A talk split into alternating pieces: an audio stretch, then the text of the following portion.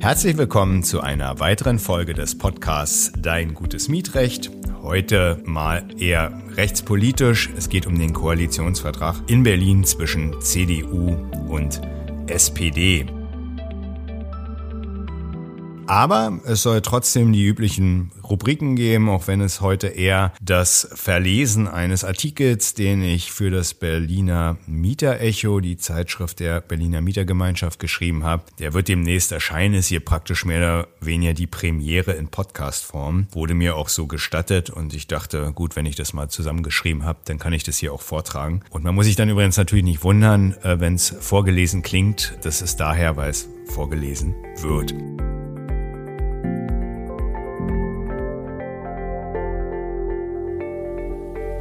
Trotzdem nochmal herzlichen Dank an den zuverlässigen, treuen Hörer Herrn D. aus München. Er hat mir einen Artikel zugeschickt, der sogar ein Stück weit passt, weil es tatsächlich darum geht, wie die Geschäftemacherei mit Asylbewerberunterkünften oder Obdachlosenunterkünften stattfindet. Hat hier einen Artikel aus der Süddeutschen Zeitung geschrieben. Ich guck mal, dass ich den vielleicht in der nächsten Podcast-Folge vielleicht auch nochmal bespreche oder eine kleine Rubrik mache, rechtspolitische Überlegungen oder Skandale oder ähnliches, weil man muss äh, tatsächlich sagen, da kann man schon viel zu sagen. Ich mache jetzt hier eher die rechtlichen Fragen des Mietrechts, aber Rechtspolitik gehört natürlich immer mal wieder dazu. Auch so die Dinge, die jetzt tatsächlich so eher in die Abteilung Korruption oder Geschäftemacherei reinpacken. Ich, hin und wieder äußere ich mich hier ja auch politisch insofern passt das vielleicht. Aber vielen Dank nochmal für die Zusendung auch immer wieder der Urteile, wo ich gucke, dass ich das auch demnächst wieder mehr davon verwenden werde. Heute kommt ja noch ein Urteil der Woche. Das habe ich allerdings von jemand anders, der hier zuhört, ähm, mitbekommen bei Twitter. Aber dazu gleich später noch mehr. Und ich würde mich auf jeden Fall freuen, wenn die Zuhörerinnen und Zuhörer gerne hier noch weitere Vorschläge machen, welches Thema ich mal näher ansprechen soll. Es ist in der Praxis so, dass es so, ja, ich sag mal so die Top 40 gibt von so klassischen Problemen, die man eigentlich immer wieder hatte. Wenn man die alle einmal durchgespielt hat, dann so von Level zu Level, ja, wie bei so einem Videospiel, dann ist man da auch, irgendwann weiß man halt genau, an welcher Stelle macht man das rechtlich, taktisch, an welcher Stelle kommt es, kommt der Gegner im Computerspiel. Das ist äh, praktisch wirklich ähnlich. Und dann ist man mit den größten Sachen einfach auch durch. Und da ich jetzt dann nicht vorhabe, einzelfallbezogene Podcasts zu machen, sondern immer eher allgemeine Tipps zu verteilen und Argumente an die Hand zu geben, wie man im mietrechtlichen Alltag hier so durch die, ja, durch den Rechtsdschungel, durch den Rechtsdschungel kommt, dann wäre es schön, wenn ich da gerne noch mal ein paar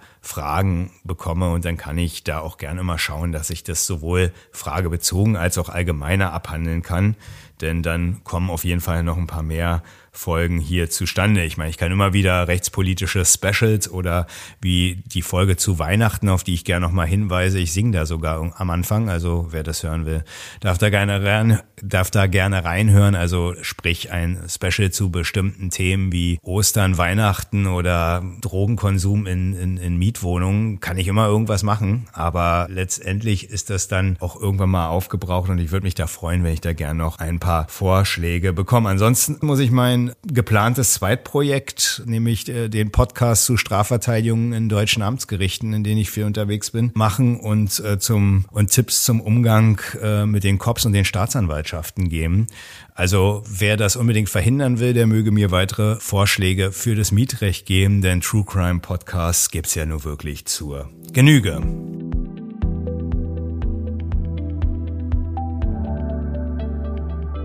Kommen wir jetzt aber zu der Rubrik Die dümmsten Vermieter aller Zeiten. Zunächst erstmal, nach wie vor ist hier in Berlin Heimstaden einer der dümmsten Vermieter aller Zeiten. Warum? Weil in den Mieterhöhungen nach wie vor nicht zulässig dargelegt wurde, wie die Wohnung in den Mietspiegel einsortiert wird. Also da werden sicherlich einige Prozesse folgen, wo Heimstaden höchstwahrscheinlich verlieren wird. Also wenn ihr da von Heimstaden eine Mieterhöhung bekommt, vielleicht auch auswärts von Berlin, da weiß ich es nicht, aber in Berlin hat sich so ein Generalfehler in die Textbausteine reingeschliffen. Da sollte man höchst vorsichtig sein, ob man da wirklich zustimmt und die erhöhte Miete zahlt, aber lasst euch da auf jeden Fall beraten, bevor ihr da was falsch macht. So, jetzt aber zum dümmsten Vermieter aller Zeiten in dieser Woche. Ich packe euch mal den Link, auf den ich mich beziehe, aus Frankfurt am Main. Wieder mal Frankfurt. Keine Ahnung, warum das jetzt hier in letzter Zeit so häufig kommt, aber offensichtlich gibt es da immer mal wieder interessante Fälle und Rechtsprechung. Ähm, ich packe euch den mal aus der Frankfurter Rundschau rein. Da sind zwei Punkte wichtig. Der eine Punkt ist die Dummheit des Mieters, muss man an der Stelle auch mal sagen. Ich fange aber erstmal mit der Dummheit des Vermieters an. Ich zitiere einfach mal aus dem Artikel weil das lässt sich daran eigentlich dann schön entwickeln. Wir haben in dem Fall ein relativ in die Jahre gekommenes Mieterpärchen, über 80 Jahre alt, seit über 40 Jahren in der Wohnung. Der Eigentümer hat da wohl gewechselt, davon wussten die gar nicht so richtig und dann hat der neue Eigentümer aber wegen Eigenbedarfs gekündigt. Und da steht in dem Artikel, die jetzige Eigentümerin habe sich die Räume bislang nicht angesehen, sagte Angela Klug. Die Kündigung zum 31. März 23 datiert vom 18. Juni 22. Der Kauf sei erst fünf Tage später ins Grundbuch eingetragen worden, wie die Rentnerin bei ihren Recherchen erfuhr. Die Kündigung sei demnach nicht rechtskräftig. So, was passiert? Auch unabhängig davon hat der Mieterschutzverein Frankfurt, Klammer auf, Vollpfosten, Klammer zu, dem das Ehepaar schon länger angehört, Widerspruch eingelegt und die Fortsetzung des Mietvertrages gefordert. Zur Begründung gehört neben der langen Laufzeit des Vertrages die Tatsache, dass die beiden Senioren gesundheitlich angeschlagen sind und eine ihrer Töchter, die ihnen im Alltag hilft, im benachbarten Rödelheim wohnt, nur einen Kilometer entfernt. So, warum sind das jetzt Vollpfosten? Also, wenn ich weiß, und das ist auch nochmal im Anschluss an die letzte Podcast-Folge. Wenn ich weiß, dass eine Kündigung unwirksam ist, dann bin ich nicht so dämlich und sagt es dem Vermieter auch noch. Warum sollte der Mieterschutzverein Frankfurt hier in Anlehnung an die Heute-Show einen goldenen Vollpfosten bekommen. Wenn ich weiß, dass die Kündigung unwirksam ist und hier ist sie unwirksam, weil zum Zeitpunkt des Ausspruchs der Kündigung die Personen, die die Kündigung ausgesprochen haben, noch nicht im Grundbuch eingetragen, also rechtlich noch keine Eigentümer dieser Wohnung waren. Das geht nicht. Dann kann ich nicht, wenn ich nicht Eigentümer bin, kann ich nicht von den Rechten eines Eigentümers Gebrauch machen. Das wurde hier offenbar getan. Nun muss man Folgendes sagen. Wenn jetzt der Eigentümer, wie es hier offenbar der Fall ist, weiß, wo sein Fehler bei der Kündigung letztendlich war, ja, was passiert denn dann? Dann kündigt er im Zweifel nochmal, und zwar mit dem Hinweis auf Eigenbedarf und dann gelingt ihm möglicherweise die Kündigung. Wenn ich jetzt taktisch klug gewesen wäre und nicht so dämlich wie dieser Mieterschutzverein, würde ich natürlich das dem Vermieter erstmal nicht sagen. Warum? Was ist die Taktik dahinter? Nehmen wir an, der Vermieter, selbst wenn er zum Anwalt geht, der mag dann auch nicht immer prüfen, wie die Grundbücher zum Zeitpunkt der Kündigung waren. Er geht zum Anwalt oder macht die Räumungsklage alleine und will die dann rausschmeißen. Ja, was macht man? Man lässt sich erstmal Zeit im Prozess, man beantragt Fristverlängerungen und so weiter und so fort, zieht das Ding, soweit man es eben mit den technischen, taktischen Möglichkeiten, die man so im Zivilprozess hat, ebenso kann. Irgendwann, wenn man dann eine entsprechende Erwiderung ans Gericht schreibt, möglichst spät, dann offenbart man, dass die Kündigung gar nicht wirksam war, weil nicht vom Eigentümer ausgesprochen. Der Eigentümer war nämlich noch derjenige, der vorher im Grundbuch stand, aber der hat ja nicht gekündigt. Was passiert dann? Der Eigentümer, der jetzige, steht da wie Peak 7 und nicht abgeholt. Er muss den Prozess bezahlen und erstmal eine neue Kündigung aussprechen. Wir wissen, bei über 40 Jahren Miete, die hier stattgefunden haben, ist die Kündigungsfrist neun Monate. Das heißt, wenn ich jetzt dem Vermieter erstmal nicht verrate, dass er mit seiner Kündigung daneben geschossen hat und erstmal in Prozess reinlatschen lasse, sind anderthalb Jahre easy vergangen. In den anderthalb Jahren hat man die Wohnung erstmal sicher und muss sich erstmal keine Sorgen machen. Zweitens, was muss er dann machen? Der Vermieter muss nochmal kündigen. Und wenn der Eigenbedarf besteht, hat er also wieder neun Monate Kündigungsfrist. Also kann man schon sagen, man ist dann insgesamt, jetzt muss ich rechnen, dann hat man schon auf jeden Fall über zwei Jahre, zwei Jahre und zwei Monate Zeit, in der man Pi mal Daumen auf jeden Fall in der Wohnung verbleiben kann. Das ist eine Menge Zeit. Ob man so lange noch lebt in dem Alter, wir wünschen es den Senioren sicherlich, aber man weiß es nicht. Möglicherweise geht man auch dann ins Altersheim und hat schon Pläne ohnehin anders kalkuliert. Will damit sagen, das Zeitspiel kann da richtig was bringen. In dem Fall offensichtlich versaut. Jetzt hat der Mieterverein sich wahrscheinlich Folgendes gedacht. Naja, die älteren Leute, die haben einen sogenannten Härtefall. Es gibt da die Möglichkeit, mit dem Paragraphen oder mit den Paragraphen 574 fortfolgende einen Widerspruch und eine soziale Härte vorzutragen, um die Wohnung weiterhin zu bewohnen. Und offensichtlich hat sich der Mieterverein gedacht, na, in dem Alter, da muss keiner mehr ausziehen, da trägt man die Leute eher raus. Meist ist es ja auch so.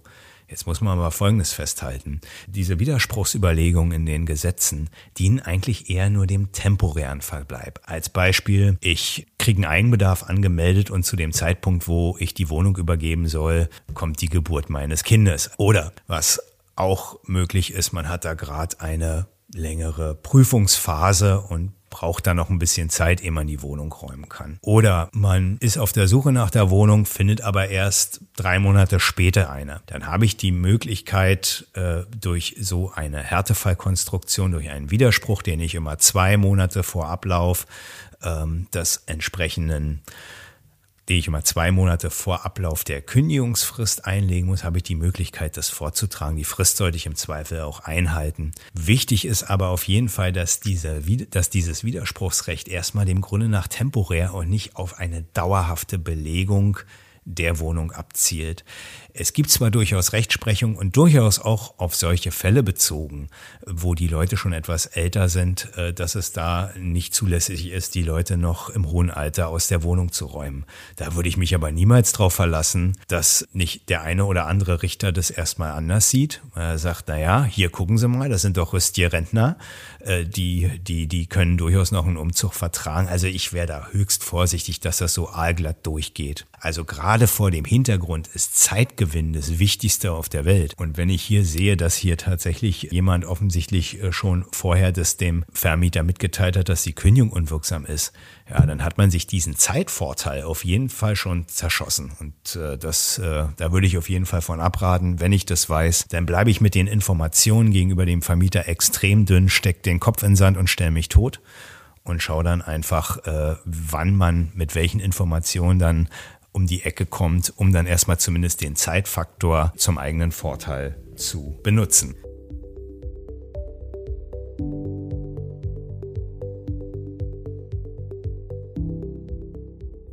Kommen wir jetzt also zum Koalitionsvertrag in Sachen Bauen und Wohnen von der nunmehr ja doch in die Wege geleiteten CDU- und SPD-Regierung in Berlin. Kai Wegner ist jetzt regierender Bürgermeister nach den entsprechenden kleinen Problemlagen, die es da offensichtlich im Abgeordnetenhaus gab. Aber nunmehr haben wir den Kai Wegner als Bürgermeister und es gibt einen Koalitionsvertrag, wo es auch um Bauen und Wohnen geht. Und zudem, wie gesagt, habe ich hier mal einen Artikel verfasst, den würde ich jetzt hier vortragen. Wenn ich dazu noch was extra zu sagen habe, neben dem Vorlesen, dann würde ich dazu das noch als Side Note mitteilen. Und am Ende kommt aber trotzdem noch das Urteil der Woche. Ich habe den Artikel überschrieben mit ein Lehrstück über die Marktwirtschaft, natürlich hier in Sachen Bauen und Wohnen. Der Koalitionsvertrag von CDU und SPD tut den Mietern nicht gut. Nachdem die Berliner Wahl im Februar wiederholt wurde und die Verhältnisse der bekannten Wahlvereine im Abgeordnetenhaus neu sortiert waren, wussten jene Wahlvereine jedenfalls, was der Wählerwille in Anführungszeichen für sie zu bedeuten hatte. Das ist immer sehr interessant, weil einen konkreten Willensinhalt aus einem Kreuz zu entnehmen dürfte selbst einem professionellen Hellseher schwerfallen. Die CDU nahm als stärkste Partei den Wählerwillen für sich in Anspruch, den Bürgermeister zu stellen. Die SPD noch unmittelbar nach der Wahl übrigens noch ebenso. Man merkt, und das passt dann auch zu diesem willensgetilgten Kreuz, dass der Wählerwille nur ein Legitimationsinstrument für die politischen Zwecke der Wahlvereine ist und sonst gar nichts. Am Ende ist der Wählerwille dann Begründung für eine Koalition von CDU und SPD geworden. Zuvor hatten sich CDU und SPD, CDU und Grüne und SPD, Grüne und Linke zu Sondierungen getroffen. Nachdem sich nun insbesondere enttäuschte Grüne und Linke auf den sozialen Medien wie Twitter mit hämischen und beleidigten Sozialdemokraten eine, ja, ja, zum Fremdschämen unangenehme Schlammschlacht wegen der verschmähten Neuauflage von Rot-Rot-Grün geleistet haben, legten die Koalitionäre nun den entsprechenden Koalitionsvertrag vor. Dabei geben diese ihr Bestes. Das Beste für Berlin lautet auch die Überschrift des Vertrages und deshalb wird sich allenfalls auch nur in Nuancen was für Berlins Mieterinnen und Mieter ändern. Aber der Reihe nach.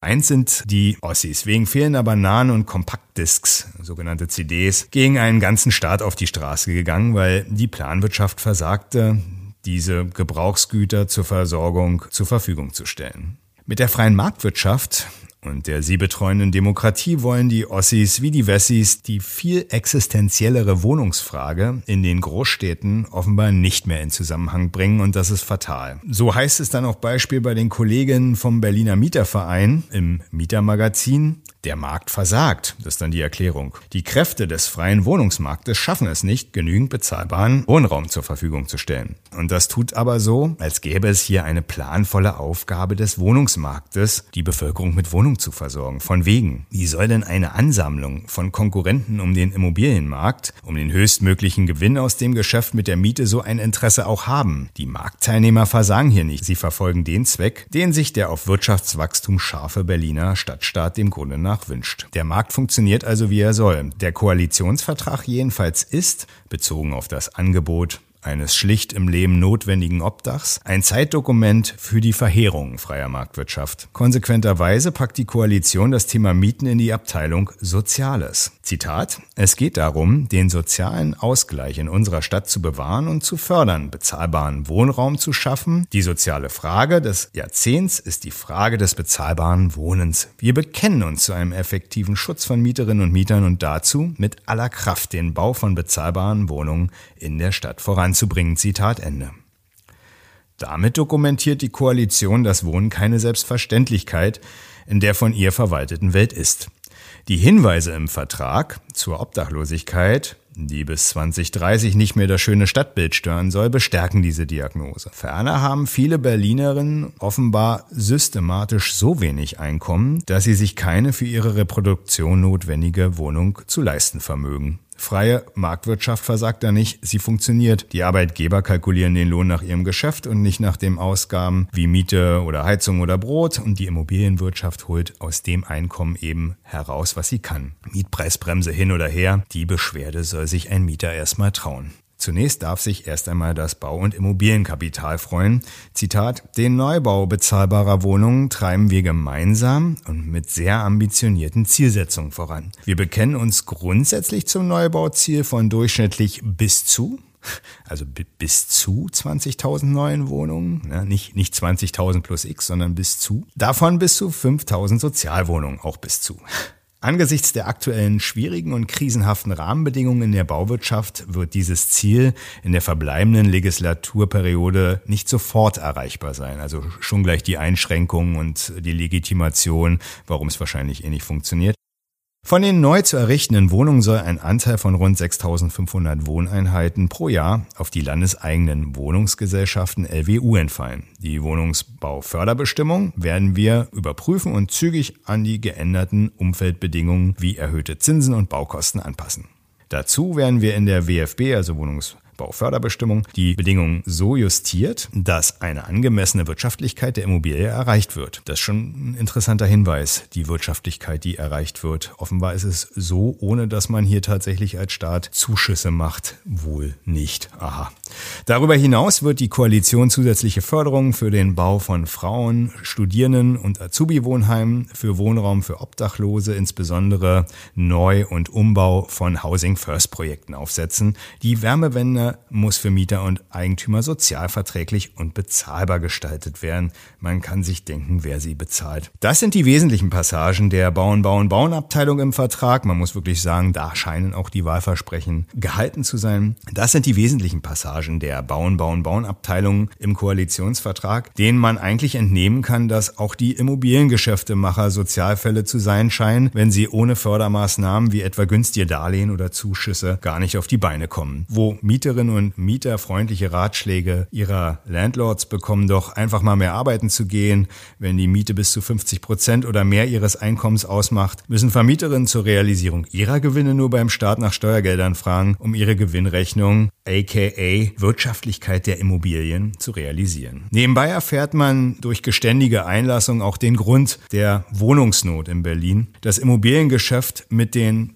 Zitat einkommensschwachen Haushalten lohnt sich schlicht nicht und erst recht nicht in ökologischer Hinsicht. Stichwort Wärmewende. Nochmal, der Markt versagt nicht. Genauso läuft er eben und die Bauunternehmen werden schon die Angebotshefte bereithalten und dürfen sich trotz Zitat krisenhafter Rahmenbedingungen auf weitere Gewinne freuen. Ferner ist es schon ein Widerspruch, wenn an jeder Stelle von bezahlbarem Wohnraum die Rede ist, gleichzeitig jedoch nur ein Viertel des Neubauziels Sozialwohnungen sein sollen. Wer den Zweck bezahlbaren Wohnraums ausgibt, der muss dann in der Konsequenz auch diesen erfüllen und den Neubau entsprechend unterordnen. Unbezahlbaren Wohnraum gibt es ja genug. Die Koalition hat natürlich auch ein Herz für Mieterinnen und Mieter. Sie setzt sich, Zitat, für einen konsequenten Schutz von Mieterinnen und Mietern ein und nutzt alle Instrumente auf Landes- und Bundesebene, die einen verbesserten Mieterschutz gewährleisten. Die Koalition strebt die Einrichtung einer Prüfstelle zur Einhaltung der Mietpreisbremse an.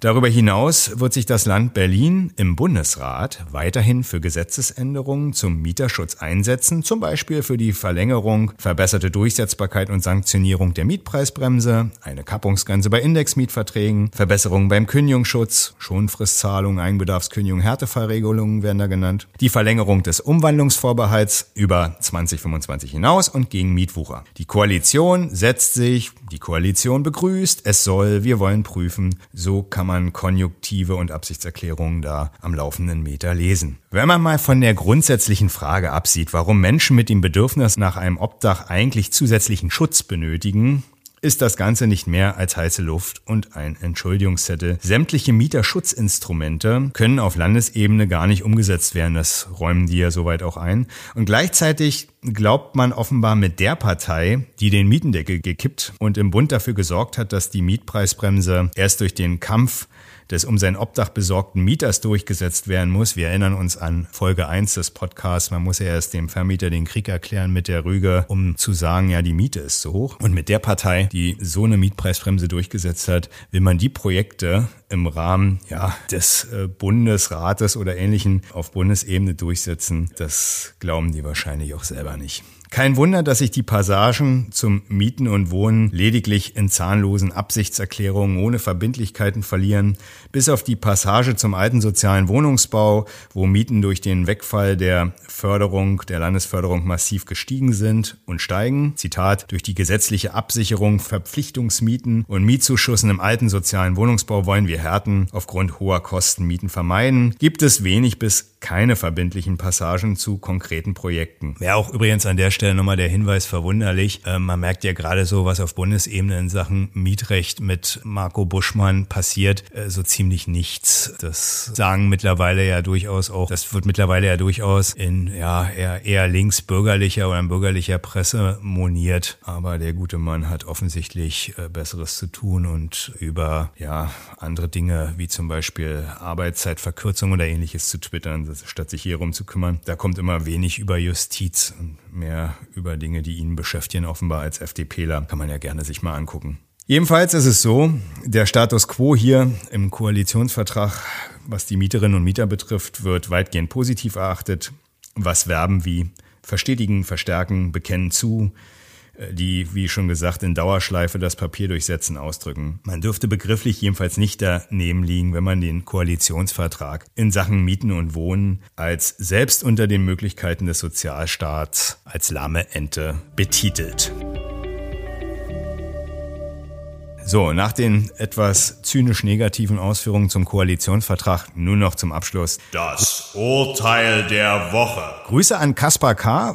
bei Twitter, denn von dem habe ich das hier entnommen. Das ist ein Landgerichtsurteil aus Berlin, nicht aus Frankfurt, überraschenderweise. Und ähm, das ist auch recht frisch, also so aus 2021 äh, und geht dabei um die Möglichkeit des Vermieters, die Mietpreisbremse zu umgehen. Es ist nämlich so, dass Vermieter, und das wissen wir, durchaus die Möglichkeit haben, die Mietpreisbremse zu umgehen, indem sie versuchen, nach Paragraph 549 Absatz 2 BGB, könnt ihr euch ja mal anschauen, das ist ein bisschen eine komplizierte Norm, aber erklärt sich, wenn man da mal drüber liest, insbesondere wenn man diese Nummern da mal liest, äh, relativ einfach.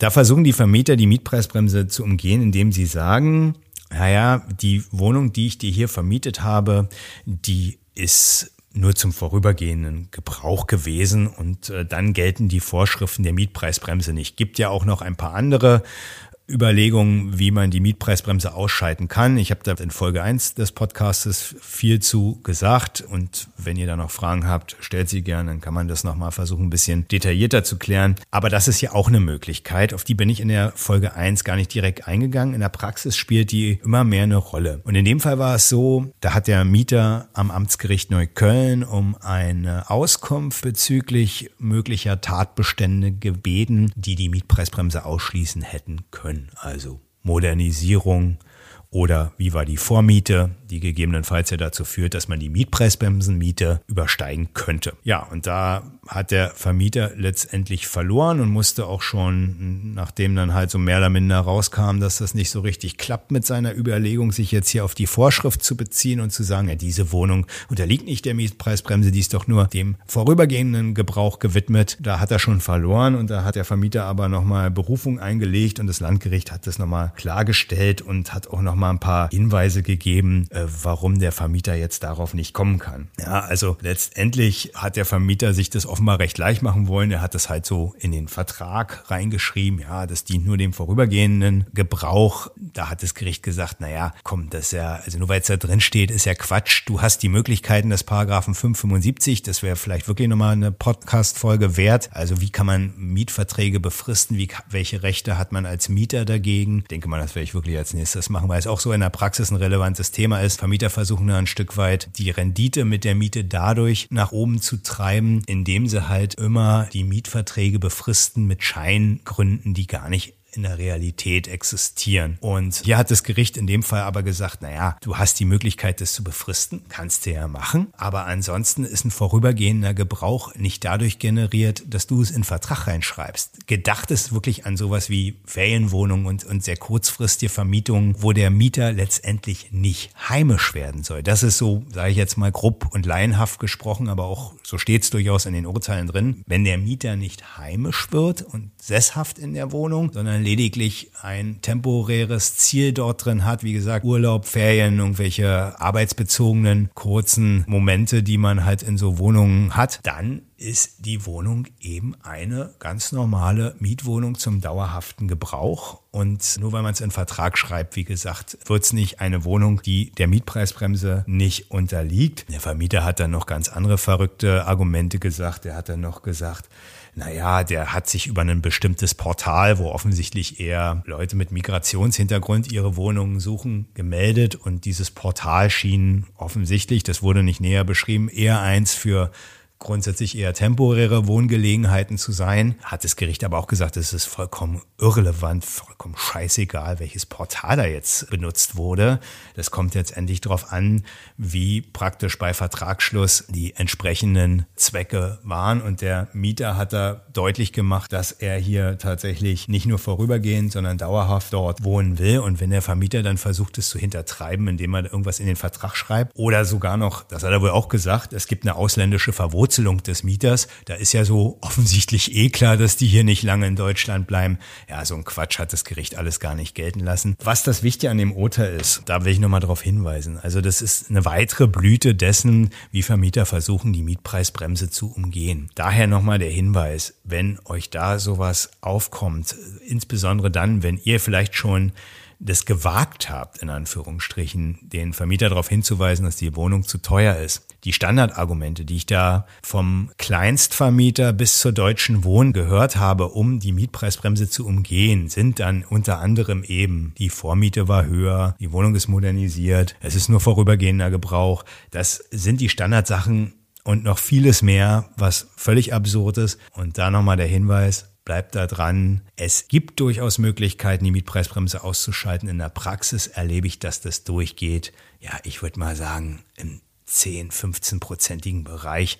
Ansonsten hat man immer eine Chance, da durchaus die Miete zu senken. Es ist wirklich ein gewisser Mut, den Übergang zu machen im Dauerschuldverhältnis. Man will das Obdach ja behalten, äh, den Krieg dem Vermieter zu erklären. Aber es ist auch ein Unterschied, ob ich acht oder neun Euro den Quadratmeter kalt zahle oder 15, 16, 18, gerade bei größeren Wohnungen. Und vom Einkommen einen Urlaub zu bezahlen als den Vermieter ist, glaube ich, in der Praxis durchaus schöner. Also bleibt da dran. Das ist hier nochmal ein gutes Beispiel dafür, wie die Mietpreisbremse unterlaufen wird und wie man das aber durchaus auch knacken kann.